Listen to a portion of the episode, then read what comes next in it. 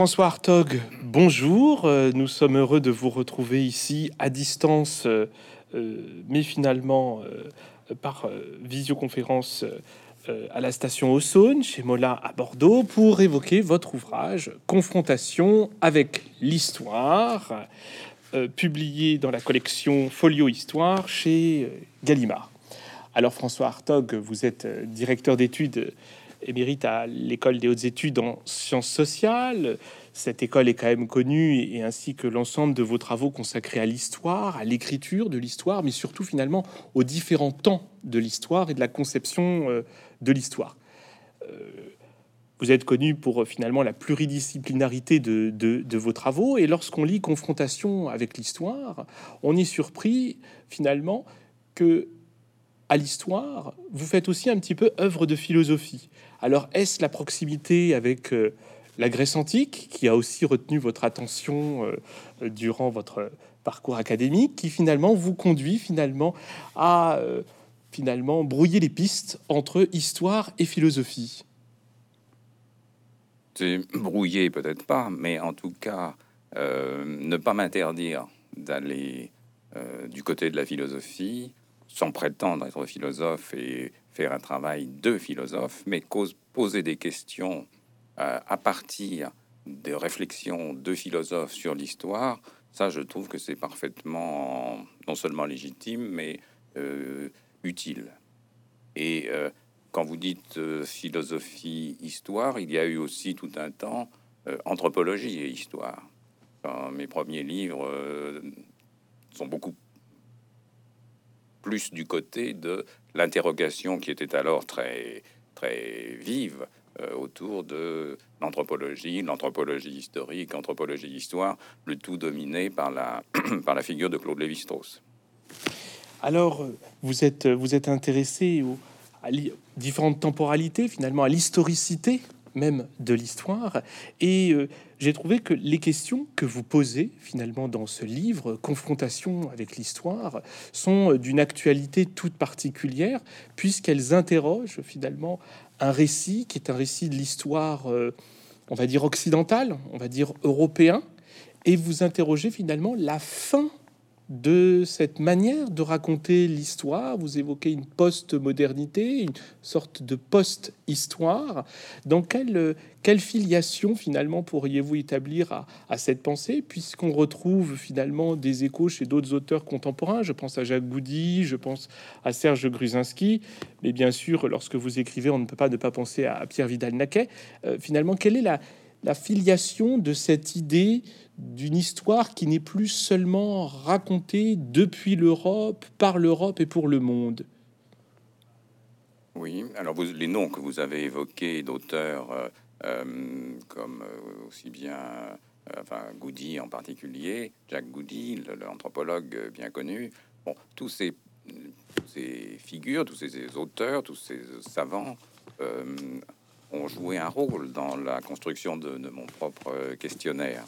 Mais peut-être le premier euh, qui m'a amené à, m'interroger justement sur cette histoire euh, qui n'était pas, ne pouvait plus être simplement une histoire occidentale se donnant comme une comme l'histoire avec majuscule, comme l'histoire universelle avec majuscule, c'est euh, Lévi-Strauss hein, qui, dans ses débats et, polémiques avec Sartre, avait bien indiqué que justement, lui, à partir de son point de vue d'anthropologue, à partir de, ses euh, travaux qu'il avait menés au Brésil euh, sur les hauts plateaux du brésilien, euh, avait perçu cette mise en cette relativisation de l'histoire, ce qui ne signifie pas le relativisme, c'est une toute autre affaire. Dire tout se vaut, on peut écrire n'importe quoi, histoire fiction, tout ça, c'est un autre débat. mais une certaine relativisation de l'histoire, eh bien, euh, un des premiers à avoir posé la question, euh, c'est encore une fois Claude Lévi-Strauss dans ses débats avec, euh, avec Sartre. Et puis vous avez aussi Michel de Certeau qui, dans ses études en particulier sur Jean de Léry, avait lui alors mis l'accent sur la question de l'écriture de l'histoire la prise en considération de cette de l'écriture de l'autre à travers cette thématique de, de l'altérité. Vous avez aussi, alors si on va plutôt du côté des philosophes, Claude Lefort, qui s'était interrogé dans les années, à la fin des années 50, autour de justement de l'historicité.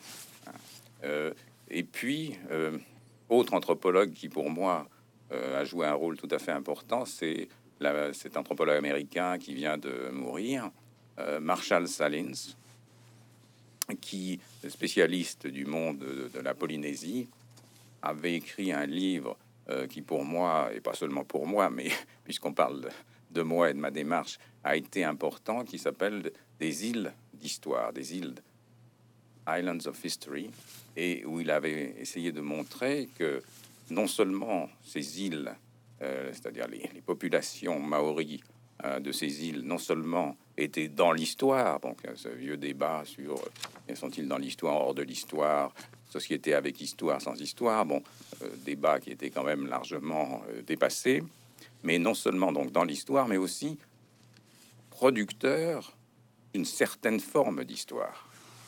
Et donc on retrouve la question de la relativisation et que la, manière occidentale euh, de faire de l'histoire, celle qui s'est imposée avec le monde moderne, euh, en gros à partir de la fin du 18e et, le 19e siècle principalement, eh bien c'était une forme et pas la forme, et sûrement pas la forme unique. Oui, vous évoquez bien, final, ces différentes formes d'histoire. Cette histoire, on va la qualifier de moderne, née à la fin du XVIIIe siècle, qui croit dans un futur qui sera, euh, qui est à écrire, mais qui est quelque part défini par une linéarité, par une sorte de téléologie déjà euh, annoncée. Vous évoquez bien dans votre ouvrage les différentes formes de l'historicité. Alors, pour le public qui nous écoute, est-ce qu'on peut revenir un petit peu sur l'historicité? La définition que vous en donnez, est-ce que penser l'historicité, est-ce que c'est savoir et comprendre ce que l'on fait en faisant de l'histoire? Alors ça, oui, on peut dire, dire oui, mais ça c'est une forme euh, réflexive. Euh, euh, quand vous quand vous-même vous faites de l'histoire et que vous réfléchissez sur ce que vous faites.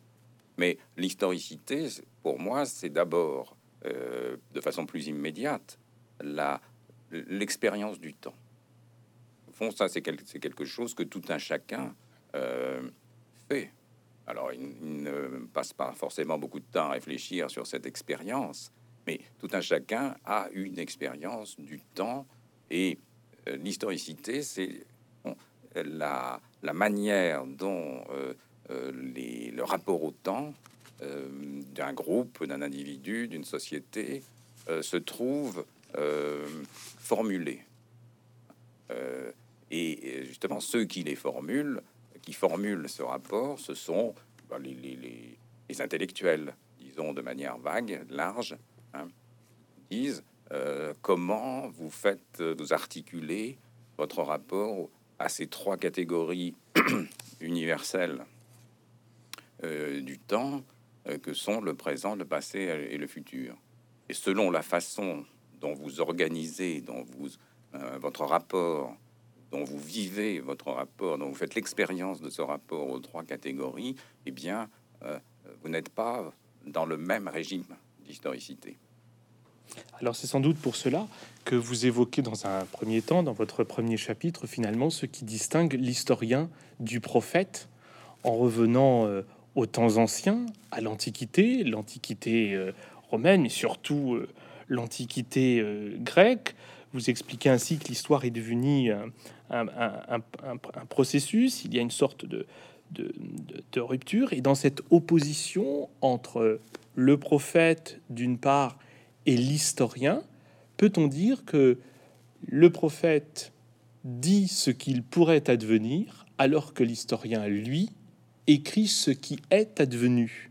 Jusqu'où pouvons-nous pousser la distinction entre le prophète et l'historien? Oui, donc vous indiquez la voie générale. L'historien, en effet, euh, s'est défini, s'est conçu comme celui qui disait ce qui a été.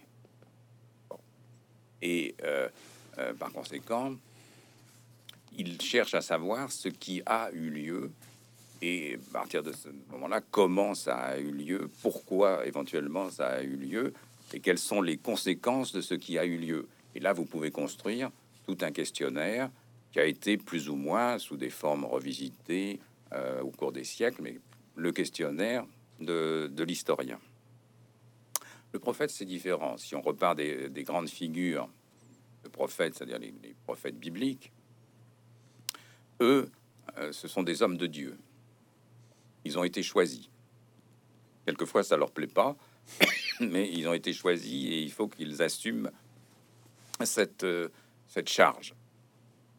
D'ailleurs, on comprend que, ça ne leur plaise pas parce que ça peut être dangereux, puisqu'il s'agit de dire à temps et contre-temps, le plus souvent à contre-temps, non pas ce qui a eu lieu, en effet, mais ce qui pourrait avoir lieu si Israël, dans le cas des prophètes bibliques, ne se repent pas, persiste dans son erreur, persiste dans son péché. Donc, il, a une fonction d'avertissement. Et il n'annonce pas ce qui va se passer, parce que ça c'est l'interprétation, font une interprétation moderne du prophète, celle de euh, l'interprétation romantique du 19e siècle, les mages de Hugo, par exemple, hein, les phares de Baudelaire, enfin voilà. Ça, euh, c'est l'interprétation romantique du prophète. Mais le prophète biblique, alors, il mobilise le passé pour, et en général, les mauvaises décisions du passé, les mauvaises attitudes du passé, pour dire à ses contemporains, et d'abord le plus souvent au roi, aux puissants, vous voyez ce qui s'est passé quand un tel n'a pas fait ce qu'il fallait, eh bien si vous persistez, vous, dans votre attitude, il vous arrivera la même chose. Mais le prophète, biblique encore une fois, laisse toujours un petit espace c'est ce qui va se passer, sauf si. Sauf si vous abandonnez votre euh, attitude pécheresse. Alors tout le, dispositif de, la prophétie euh, implique évidemment qu'il y, a un Dieu euh, qui est le maître de l'histoire. Et, le prophète ne fait que dire, il parle en son nom, les prophètes disent je, Isaïe dit je, mais c'est parce qu'ils ont, ils s'autorisent de la parole de Dieu pour parler en son nom. Alors que l'historien, historien grec, puisque c'est ceux-là qu'on peut mettre en regard, les premiers historiens grecs, Hérodote en particulier, les premiers historiens grecs n'ont pas cette euh, autorité suprême, supérieure, qui, les, qui leur donne une autorité pour parler. Donc ils doivent construire leur propre légitimité. Et pour construire leur propre légitimité, ils doivent voir et dire, voir de leurs propres yeux ce qui a eu lieu, ça c'est Thucydide, et dire ce, qui, ce que l'on dit et dans toute la mesure du possible, euh, scruter le vraisemblable de ce qui est dit. Donc établir une échelle du vraisemblable, depuis ce qui est le plus vraisemblable jusqu'à ce qui est le moins vraisemblable. Et par conséquent, Hérodote, pour euh, reprendre son cet exemple, lui va toujours, euh, le, très souvent, donner plusieurs interprétations en allant du plus au moins, ou du plutôt du moins au plus, du moins vraisemblable au plus vraisemblable. Mais après, il laisse, son, il laisse le lecteur ou l'auditeur, puisqu'on peut penser qu'Hérodote a d'abord communiqué sous forme de, de conférence, euh, il laisse son auditeur et puis son lecteur choisir. Voilà. Donc il, y a tout un, travail de construction euh, d'une autorité euh, savante euh, que le prophète n'a pas à produire puisqu'il a cette, ce rapport direct avec Dieu, mais, mais dans le monde des prophètes, dans le monde de la Bible, si vous lisez un peu comme ça, de manière cursive, des livres de la Bible, vous voyez qu'il y a sans arrêt des faux prophètes ou des gens que l'on accuse d'être des faux prophètes. Et les vrais prophètes, ou ceux qui se présentent comme étant les vrais prophètes, doivent toujours faire la preuve qu'ils sont bien les vrais prophètes. Donc il y a ce débat permanent entre vrais et faux prophètes. Et du côté des historiens, alors évidemment, ça ne se pose pas en les mêmes termes, mais les, historiens se crêpent aussi le chignon euh, pour euh, les uns disent, alors c'est sur le thème du mensonge. Lui, c'est un menteur. Il ne fait que mentir. Il dit des choses qui ne sont pas vraies. Bon, alors là, on est sur le, sur le registre mensonge-vérité. Du côté des prophètes, on est sur le registre vrai prophète, faux prophète. Je vous remercie sur cette euh, distinction finalement assez forte entre le prophète et l'historien. Le prophète qui a une fonction euh, d'avertissement. Vous me permettrez une lecture personnelle de, votre, de ouvrage, qui est tout simplement, j'ai trouvé que euh, une réflexion sur l'histoire, en revenant comme ça à l'Antiquité, prêtait comme une forme de mise en garde aux historiens euh, à notre époque actuelle. C'est d'une contemporanéité euh, absolue, puisque quelque part, votre, votre réflexion apparaît comme une sorte de, de mise en garde, finalement, à vouloir lire le futur dans le passé. Or, parfois, alors il y a les faux prophètes, il y a l'historien. Alors il y a ceux qui mentent, je ne les, je ne les connais pas.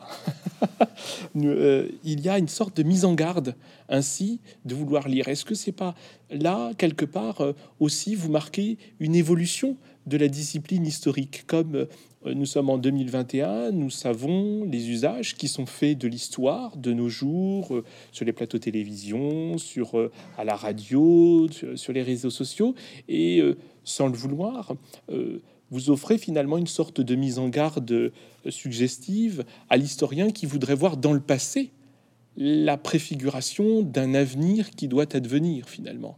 Et la distinction euh, de l'historien et du prophète est en cela bien nécessaire.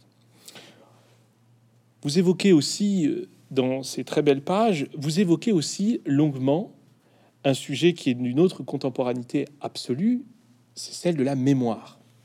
La mémoire tient euh, une place euh, très importante, euh, cette mémoire qui finalement caractérise l'histoire de l'Europe, l'histoire des mentalités, finalement depuis la Seconde Guerre mondiale, vous évoquez la montée en puissance depuis les années 70 de ces différentes mémoires. Est-ce que vous pouvez un petit peu revenir sur cette idée de comment les mémoires finalement sont contradictoires avec l'exercice de l'histoire. Dans quelle mesure, sans y être totalement opposées, parfois elles affrontent, se confrontent quelque part avec l'écriture même de l'histoire.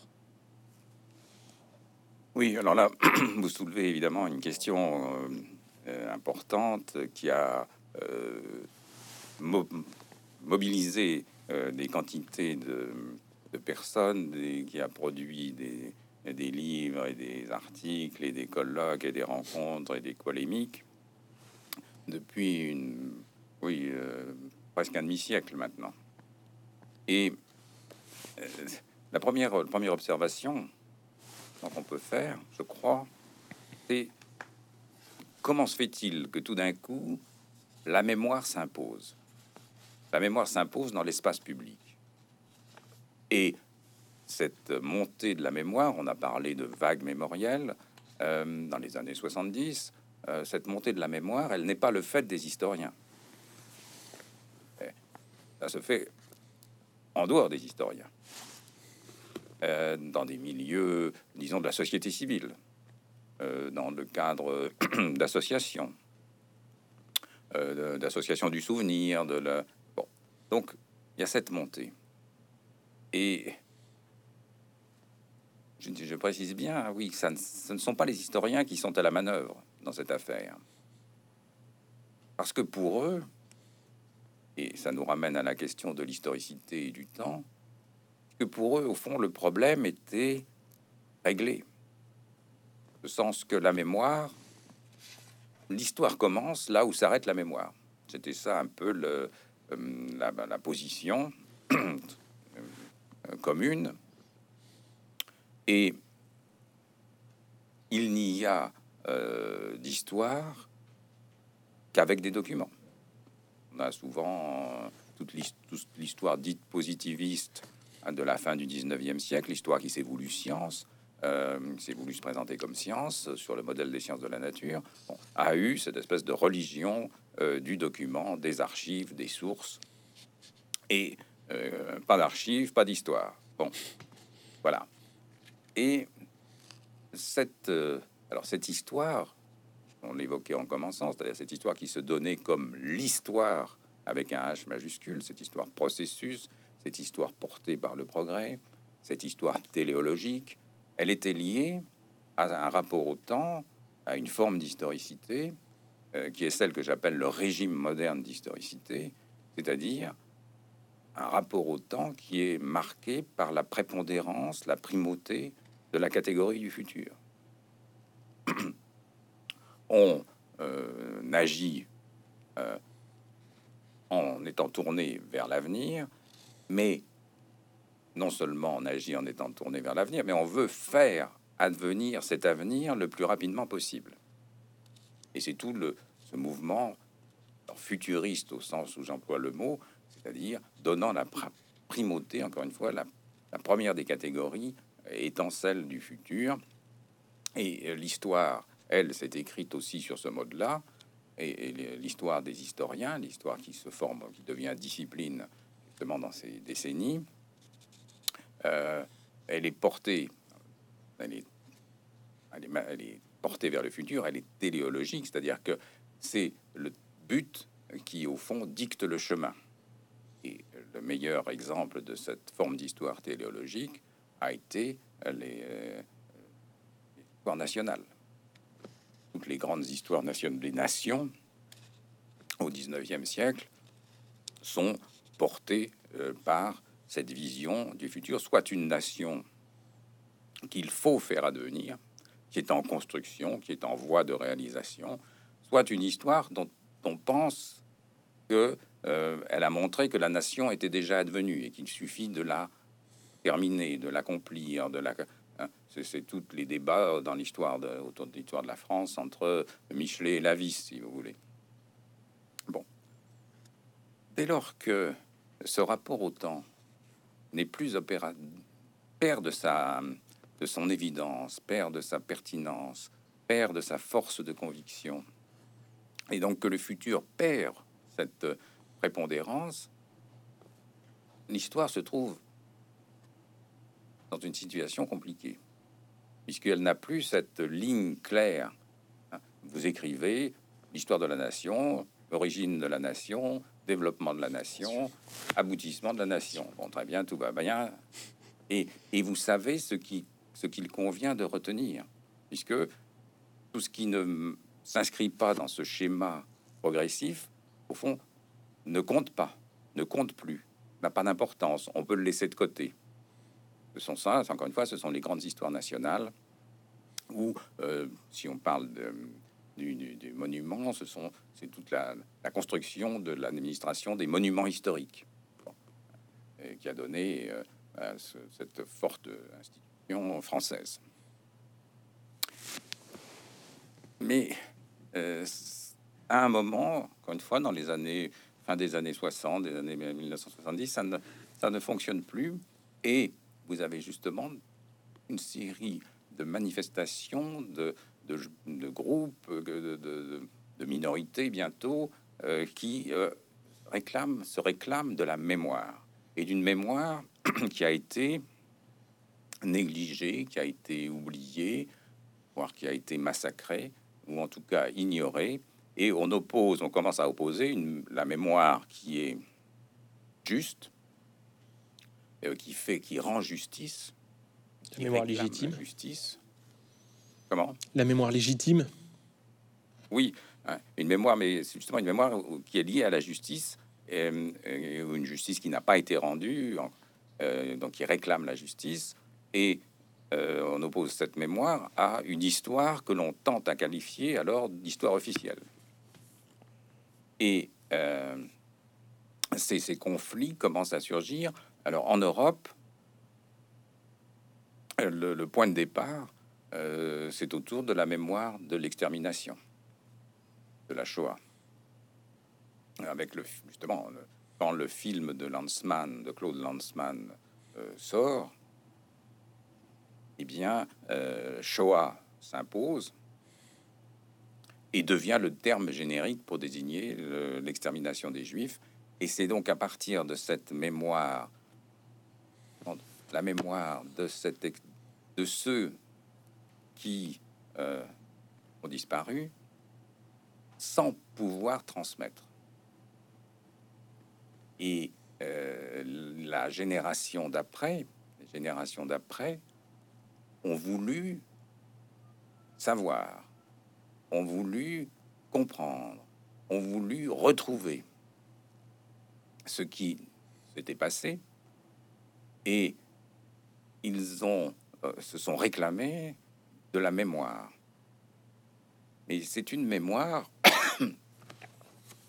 euh, particulière, en ce sens que, euh, à la différence de la mémoire traditionnelle, disons, celle qui se tr- transmettait presque sans qu'on s'en aperçoive, celle qui reliait les générations, les grands-parents aux petits-enfants, euh, dans les... C'était toute cette France euh, paysanne, si vous voulez, euh, du 19e siècle et encore du début du 20e siècle. Ça, c'était cette mémoire presque involontaire. Alors que celle dont nous parlons, celle qui devient la mémoire, est une mémoire volontaire. Une mémoire qui, mais qui pour euh, s'établir, a recours à tout un appareillage, à toute une mobilisation d'éléments qui relèvent de l'histoire. C'est une mémoire archivistique qui cherche des, des- des, qui cherche des archives, qui cherche des preuves, qui cherche des traces C'est une mémoire qui exhume. traces. Oui, qui exhume. Et alors, euh, donc cette mémoire, c'est celle qu'on n'a pas, on cherche à avoir, et euh, cette mémoire se, re- se relie, cette demande de mémoire se relie à la thématique qui apparaît aussi dans les mêmes années de l'identité. Et on arrive à poser cette, euh, presque cette équivalence mon identité, c'est ma mémoire. Et euh, je suis sommé de retrouver la mémoire, cette mémoire, pour euh, retrouver, c'est-à-dire acquérir, euh, mon identité. Et alors là, on est dans les, tout à fait dans les débats qui commencent à se nouer dans les années 1980-1990. Est-ce que, à ce moment-là, dans cette tension qui existe entre les mémoires, les mémoires qui sont des marqueurs d'une identité, d'une identité dont vous expliquez bien que c'est une, identité décidée, voulue, je suis ce que j'ai décidé d'être. À ce titre, on devient, on s'approprie euh, une mémoire, cette euh, forme de mémoire qui se développe et qui est liée à l'identité. Est-ce qu'elles ne sont pas quelque part euh, en train de tuer l'histoire. C'est-à-dire, euh, euh, l'histoire a-t-elle encore une place dans une société, dans un temps, dans une époque? Dès lors qu'au sein de cette époque, chaque individu serait sommé d'avoir son identité qu'il rattracherait à une mémoire, non pas qui se serait imposée à lui, mais qu'il aurait choisi. Ben, présenté comme ça, non. Hein, puisque. Euh, Ma question n'avait pas vocation à être désagréable. mais non, mais pas du tout. Mais elle ne l'est en, aucune- en aucune manière. Non, mais euh, c'est c'est un, c'est une vraie question. Euh, dans la mesure où euh, si chacun euh, peut choisir son identité, bon, et nous savons qu'aujourd'hui ça va très loin, que c'est pas seulement la mémoire de, vos ancêtres, la mémoire du passé, la mémoire, c'est aussi votre identité sexuelle. vous pouvez choisir votre identité sexuelle et vous pouvez même changer de cette identité. et par conséquent, rien n'est jamais euh, définitif, rien n'est jamais stable, rien euh, j'ai le droit à, j'ai le droit de, j'ai un droit à la mémoire et j'ai le droit de euh, me définir à chaque instant comme je veux. Dans cette, dans cette perspective, il est clair que un récit collectif devient absolument impossible, impossible puisque euh, chacun est, un, est, un, est une île. Et euh, ces îles ne forment même pas des archipels, puisque euh, ce sont des îles flottantes, si je puis dire. Des îles qui se déplacent, évoluent, se transforment, apparaissent, réapparaissent, disparaissent. Bon, donc l'histoire qui ne peut pas se passer d'une certaine narration, pas dire qu'il faut faire un roman national au sens trivial où certains l'emploient pour dire déplorer la disparition du roman national, etc., etc. Mais une histoire qui n'a plus euh, accès, qui n'a plus le recours, qui n'a plus la ressource euh, d'une euh, d'une narration, eh bien devient simplement une espèce de, de, de collection de petits fragments euh, dépourvus de, tout, euh, de tout sens. Or, euh, ce que nous avons appelé histoire jusqu'à aujourd'hui avait comme ambition de fournir du sens. Ça ne veut pas dire que c'est un, il n'y a qu'un sens et un seul. ça ne veut pas dire que euh, c'est à l'État d'imposer ce sens. Ça ne veut pas dire que c'est à l'éducation, l'éducation nationale de donner le sens de l'histoire, mais ça veut dire que euh, s'il n'y a pas la possibilité de construire du sens, eh bien, on est en plein, euh,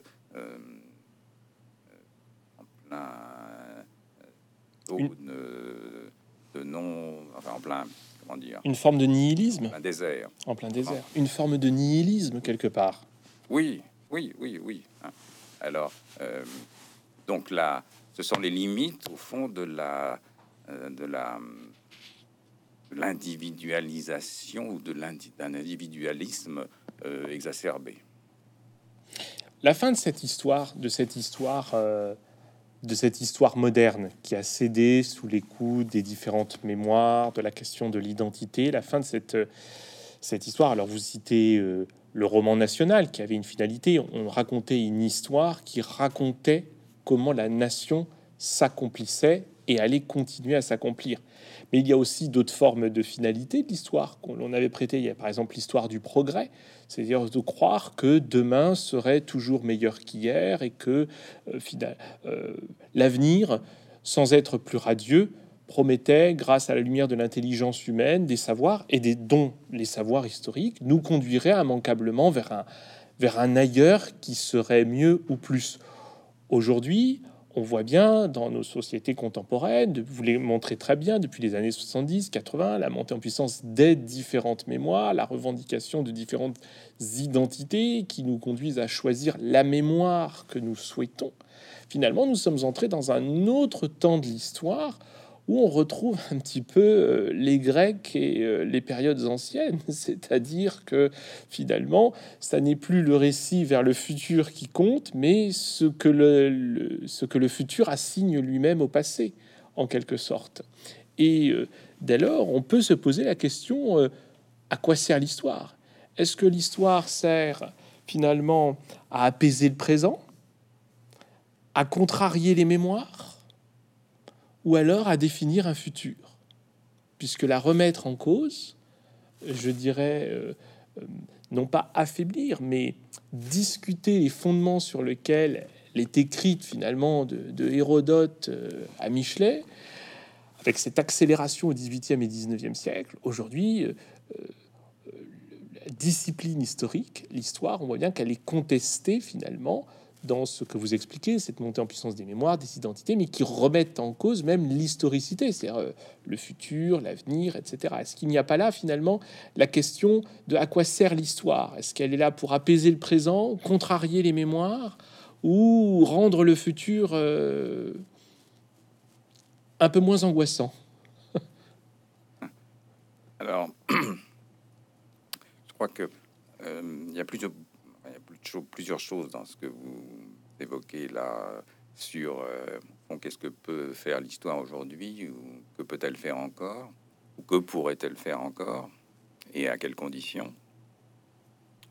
Euh, quand vous dites ne nous retrouvons-nous pas quelque chose euh, de l'Antiquité hein, avec la disparition de cette histoire portée par le progrès et elle-même agent du progrès puisqu'elle elle était portée par et elle était hmm, une espèce de porte-voix euh, de ce progrès au nom de l'idée qu'on pouvait aller vers une humanité de plus en plus humaine. Euh, tout ça s'est fracassé. Et ne reste que, au fond, euh, comme seule catégorie disponible, n'est resté comme seule catégorie disponible que le présent.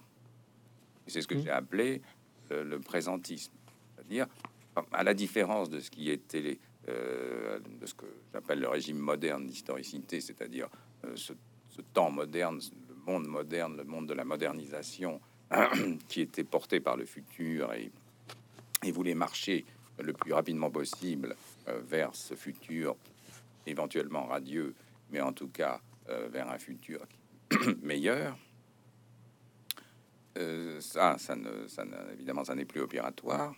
Et le, présent reste est resté, comme au fond, la seule catégorie sur laquelle se fonder, euh, ce qui n'est pas si aisé que ça, parce que comment faire avec le seul présent ou construire avec le seul présent, le, le passé, le futur, dont à chaque instant, et désormais avec les réseaux sociaux, euh, vraiment à chaque instant, on, a besoin.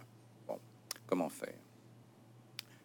Dans l'Antiquité, euh, il y avait quelque chose de différent, qui était justement le passé. Hmm. Le passé était une ressource. Ça a été ce, ce et alors ça correspond à ce grand modèle qu'on a appelé l'histoire maîtresse de vie, qui a eu cours depuis l'Antiquité euh, jusqu'à, puisque l'expression histoire maîtresse de vie est, de, de, due à Cicéron.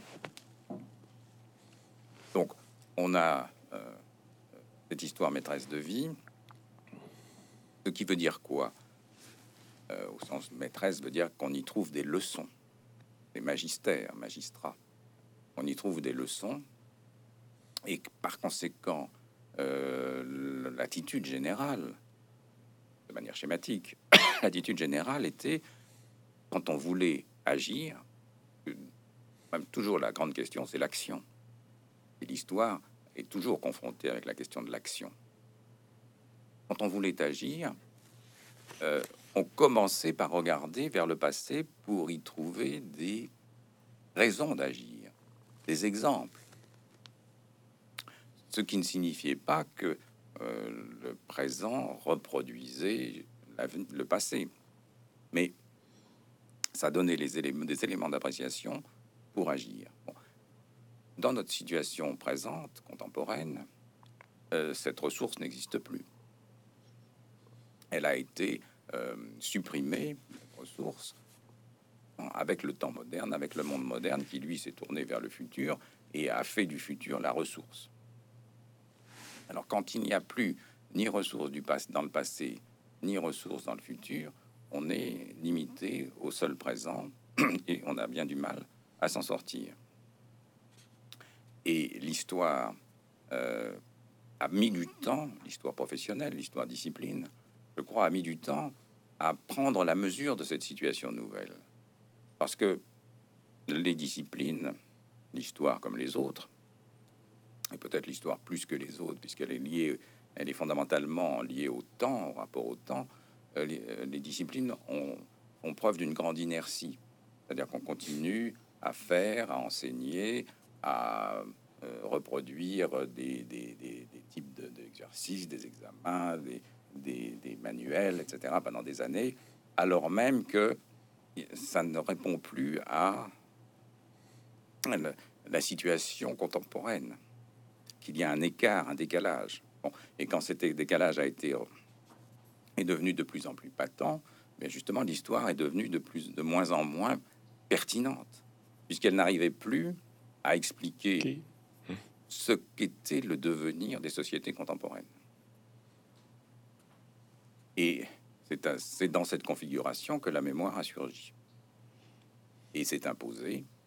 Et là, une partie des historiens se sont dit, eh bien, à partir de ce moment-là, nous allons faire de l'histoire de la mémoire.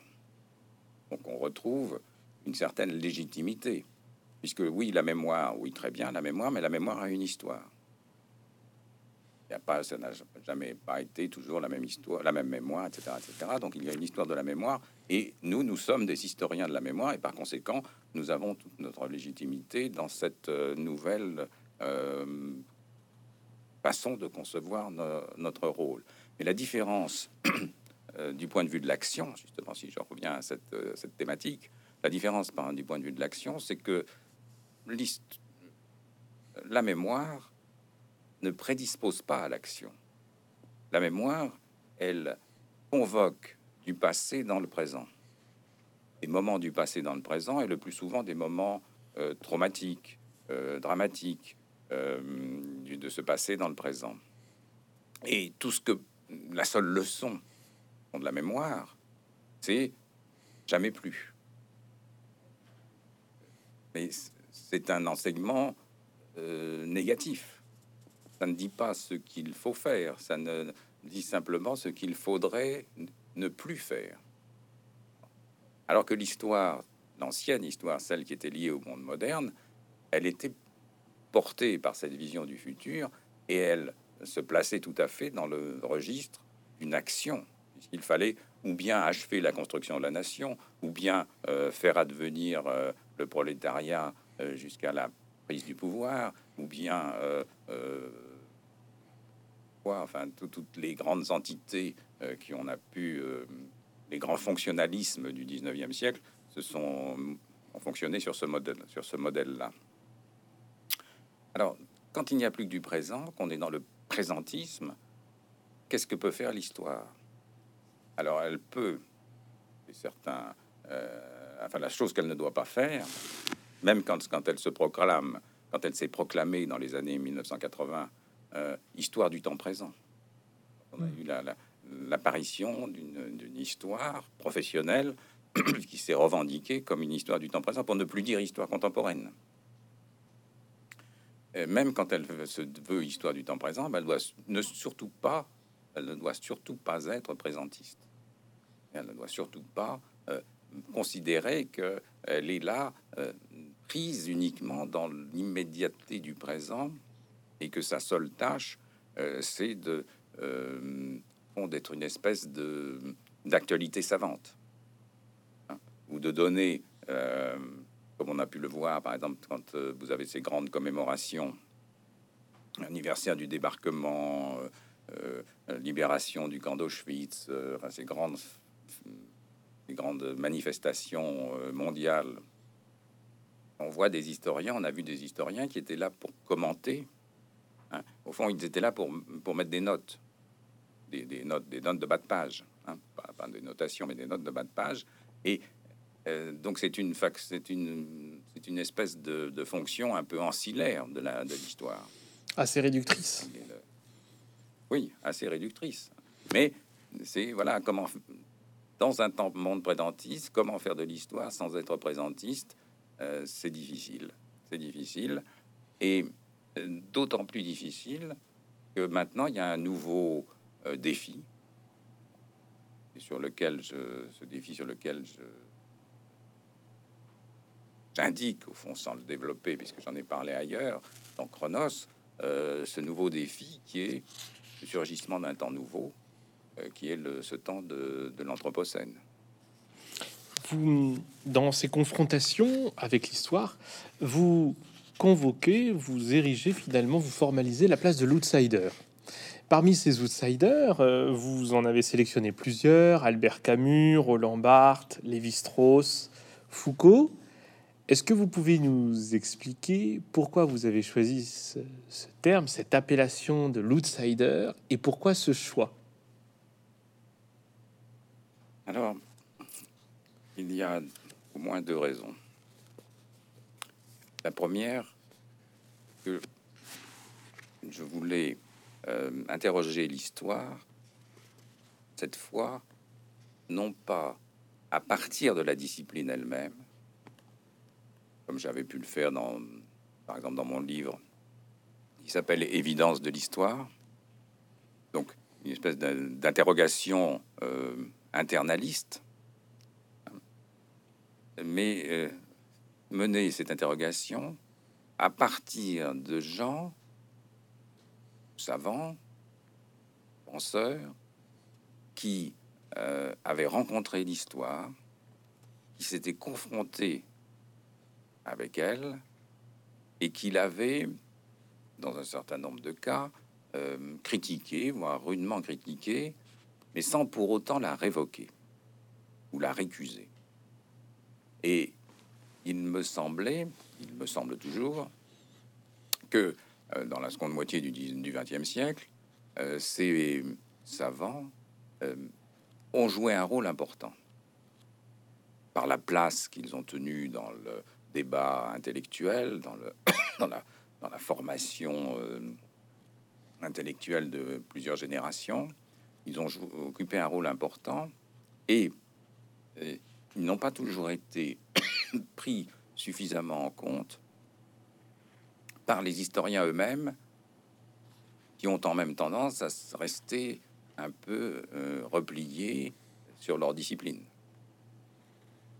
Or, il me semble, il me semble, et c'est pour ça que je l'ai, enfin, je l'ai simplement mentionné, mais je l'ai développé ailleurs, que euh, celui, le premier outsider, dans ce qui concerne l'histoire, c'est, A- c'est Aristote, Hmm. et qu'on peut faire, qu'on pourrait faire comme ça toute une, euh, généalogie galerie. des outsiders, commençant par avec Aristote. Pourquoi Aristote? Parce que dans la poétique, il a euh, non pas réfléchi directement sur l'histoire, c'était pas son propos vraiment en premier, mais il a assigné une place à l'histoire par rapport à la tragédie. Et il a considéré, il a été, il a établi que la tragédie était plus philosophique que l'histoire. Pourquoi? Ben, Justement parce que le poète tragique peut dire ce qui pourrait avoir lieu, alors que l'historien doit dire ce qui a été. Et conséquence, le poète tragique a accès à ce que Aristote appelle le général, alors que l'historien doit se contenter, doit se limiter au particulier. Et ce, ce partage posé par Aristote, il est resté présent tout au long de l'histoire de l'histoire au fil des siècles. On l'a reformulé, etc. Mais euh, donc voilà, il y avait cette ligne, et j'ai pris alors un certain nombre de contemporains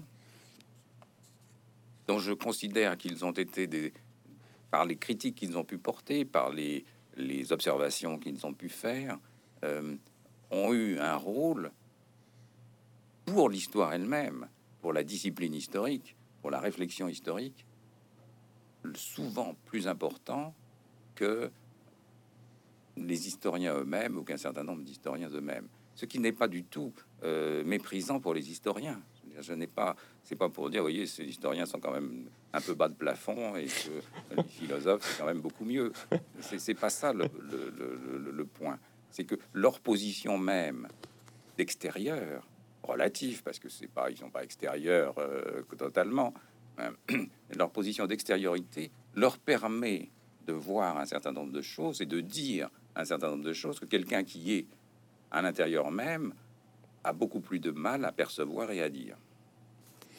Alors après cette euh, confrontation euh, aux acteurs, cette confrontation des concepts, euh, vous emmenez à la confrontation des objets, des institutions, des objets, on pense bien sûr au musée. Et vous avez ici, je crois, des pages très éclairantes, encore une fois, pour à la fois comprendre l'histoire, mais aussi comprendre notre société contemporaine, lorsque vous évoquez le patrimoine et les émotions, en, indiquant, sans trahir votre, votre propos, que le patrimoine devient de plus en plus finalement le révélateur des émotions que la société ou certains segments de la société euh, ont éprouvées. Et ces émotions, questionne le patrimoine, puisqu'on en vient à se poser la question du rapport entre le patrimoine et l'histoire, puisque si le patrimoine doit refléter les émotions, que l'histoire, elle, n'est pas toujours le reflet des émotions, elle est le reflet euh, de l'écriture, des archives, des documents, d'une conception d'une passé, d'une volonté de retrouver ou d'exhumer. N'y a-t-il pas là, finalement, la contradiction euh, majeure, celle de notre temps, de la place des émotions entre le patrimoine et l'histoire. Si. Et euh, vous voulez, ce, que vous évoquez là, ce point précis, euh, patrimoine, émotion, histoire, on l'a déjà évoqué mm, un peu plus haut dans notre, conversation, euh, puisque c'est bien ce, ce cette transformation du rapport au temps qui est, le, à mon avis, l'élément moteur dans ces euh, euh, modifications. Quand ah, on était dans ce régime moderne d'historicité avec le futur euh, en ligne de mire, le patrimoine, comme je l'ai dit tout à l'heure, le patrimoine, c'était le monument historique. Et le monument historique se définissait justement comme un monument qui était significatif pour l'histoire de la France. Donc on choisissait des monuments significatifs pour cette, euh, pour cette histoire-là. Il y avait donc une administration qui était chargée de euh, classer ces monuments. Et donc c'était une forme du récit national. Quand cette façon de poser la question, de poser le problème et de régler la, le, rapport au patrimoine matériel euh, construit euh, euh, perd encore une fois de cette sans son évidence, alors on arrive dans un monde où on passe du monument historique justement au patrimoine, qui dans les années 1980, avec une administration qui change de nom et qui devient l'administration du patrimoine, une école du patrimoine, etc. Et euh, le patrimoine devient la notion la plus englobante, de même que la mémoire devient la notion la plus englobante. Mémoire et patrimoine marchent du même pas, et le patrimoine, c'est la reprise institutionnelle euh, de la mémoire dans l'espace mmh, public. Oui. Alors, euh, ce patrimoine, il va aller lui aussi en se démultipliant, puisque à la limite, et patrimoine tout ce que je décide de considérer comme tel. Sans qu'une administration étatique vienne me dire c'est du patrimoine, ça n'est pas du patrimoine, c'est du petit patrimoine, c'est du vernaculaire, c'est du ceci, c'est du cela. Non. Euh, et nous avons vu en France, mais pas seulement en France, euh, c'est un phénomène euh, tout à fait général en Europe, nous avons vu la multiplication des associations de défense, le plus souvent des, associations de défense. Il s'agissait de défendre telle, telle euh, maison, tel euh, monument, tel euh, lavoir, tel bon, hein, et de faire mais comme nous sommes en France, il fallait à la fois défendre et faire reconnaître. Donc l'État été prié de ne pas s'en mêler, mais l'État été prié de reconnaître et donc d'inscrire sur les listes ce que moi je voulais faire en reconnaître comme patrimoine. Donc on a toujours dans ce double, ce double mouvement très, qui, enfin, qui est quand même assez spécifique de, la France autour, autour du, patrimoine. Et puis, il ne faut pas oublier non plus, au-delà des la France et de cette question qui, de la du rôle croissant des émotions dans la perception du patrimoine et dans la manière de la, dans la valorisation du patrimoine aussi. On veut que les gens soient touchés euh, par ce qu'on leur propose, par la mise en scène, par la mise en récit, par la mise en musique, par la mise en onde, par la mise, euh, la présentification. on ce sont toutes les techniques de présentification. Mais parallèlement à ce mouvement-là, vous avez une, internationalisation du patrimoine, qui est aussi mm. quelque chose de très important et qui rejoint euh, ce que je viens de dire avec les émotions, qui est à travers la politique de l'UNESCO et le patrimoine mondial universel de l'humanité, donc l'inscription sur ces, listes de l'UNESCO, la euh, prise en compte d'un patrimoine qui n'est plus celui majoritaire en Europe et en France, qui était le patrimoine construit, les cathédrales et les châteaux, pour faire bref. Et on a euh, des conventions qui se sont votées par l'UNESCO autour du patrimoine immatériel. Patrimoine immatériel, mais justement, le patrimoine immatériel, c'est ce qui, pour un groupe, vaut comme patrimoine. Et il s'agit bien là d'une affaire d'identité. Je me reconnais euh, dans, cette, euh, dans ce lieu, dans cette montagne, dans cette rivière, dans euh, ce paysage qui manifeste mon appartenance à cette communauté. Et par conséquent, il est normal que ce soit reconnu comme tel. Donc le, l'internationalisation du patrimoine et le développement du patrimoine univers, du patrimoine immatériel, euh, tout ça va dans le, dans, la même, dans le même sens. Et dans la, euh, bien entendu, euh, c'est ça se passe au présent. Vous évoquez là, dans notre propos que nous échangeons, vous, vous insistez sur l'idée que en France, euh, en France, on serait euh, très attaché à la défense du patrimoine et l'on somme l'État euh, finalement d'enregistrer dans le patrimoine ce que l'on veut qu'il y soit. Trouvez-vous que cette, cette propension soit plus forte en France qu'ailleurs? Vous avez l'air de, de l'indiquer. Et si oui, à votre avis, quelles sont les hypothèses qui expliqueraient ce tropisme national cette, euh, Alors, est-ce une angoisse plus forte chez nous que chez nos voisins euh, européens euh, qui expliquerait cette volonté finalement d'une partie de la société ou d'importante partie de la société de sommer l'État, de mettre finalement d'enregistrer, de, participer à la définition même du patrimoine? Je crois que hum, c'est lié à l'histoire de l'État français, enfin de la constitution de l'État en France euh, ancienne euh, et euh, du centralisme français, ou remontant à la monarchie si on veut, où l'État, c'est attribuer la tâche, la fonction, la prérogative de dire, de dire l'histoire, et de dire euh, quels étaient les repères de cette histoire. Et, cette, d'où cette centralisation. les monuments et le service des monuments historiques, il était, c'était un service euh, euh, centralisé, construit mmh.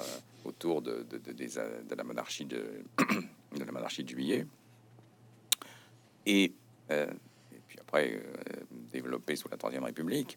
Mais si vous prenez l'Angleterre ou les États-Unis, bah, vous n'avez pas cette administration centrale.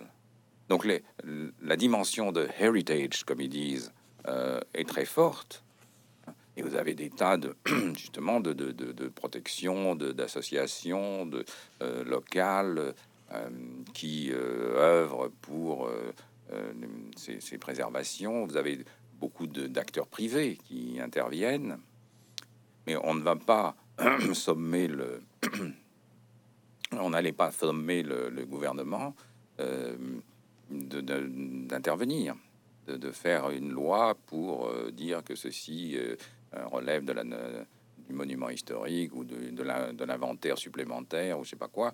Euh, non, c'était pas, pas comme ça. Donc c'est lié à la, à la constitution même, encore une fois, de l'État français, de, la, de notre centralisation euh, et dont nous ne sommes pas vraiment sortis, puisque c'est bien pourquoi je dis qu'à la fois on a eu dans les années 80, 2000 cette floraison d'associations et à chaque fois la demande de la reconnaissance. Donc il fallait trouver une forme de reconnaissance. Et il y a eu cette invention admirable, grâce à Pierre Nora, du, lieu de mémoire. le lieu de mémoire qui a permis, euh, qui est beaucoup plus souple. Donc c'est devenu une catégorie officielle, le lieu de mémoire. Après avoir été une proposition intellectuelle, c'est devenu une catégorie officielle. Et c'est une catégorie beaucoup plus souple que le monument historique et, qui n'implique de la part de l'État aucun frais. Donc, c'est quand même toujours intéressant. Euh, mais on peut euh, attribuer la qualité de lieu de mémoire à toute une série euh, de, de, lieux, de, bâtiments, etc., etc. Voilà. Mais, mais c'est intéressant de voir qu'au moment où se développe la mémoire, c'est-à-dire cette espèce de, de, revendication qui se fait en dehors de l'État, que le lieu de mémoire est d'une certaine manière aspiré euh, par euh, l'État pour euh, répondre à des demandes de, classement et de reconnaissance. Mmh. François Hartog, je vous remercie pour cet échange. Je vais confier ma dernière question s'adressera à ceux qui nous regarderont. Ils liront donc les confrontations avec l'histoire et ils iront trouver le défi que vous lancez au terme de cette euh, analyse qui porte finalement sur une confrontation, les confrontations avec l'histoire, les régimes d'historicité, dans quelle mesure ils sont emblématiques, comme vous le venez de le rappeler, de l'anthropocène, et qu'il faudra un jour aux historiens et à tous de penser la suite. Laissons cette question et ce défi que vous-même vous lancez à ceux qui nous regardent. Euh, François Hartog, je vous remercie.